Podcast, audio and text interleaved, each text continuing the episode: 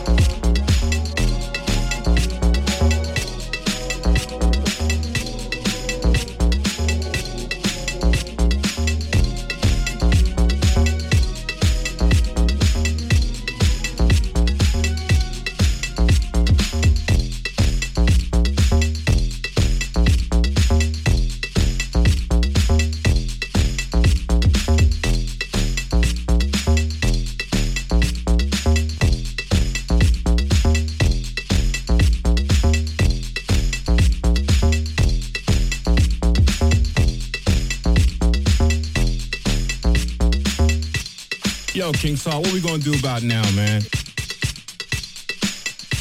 Right here at 90.3 FM WBAU. This is a once in a lifetime. People, keep your radios tuned to the dial. Give us a call.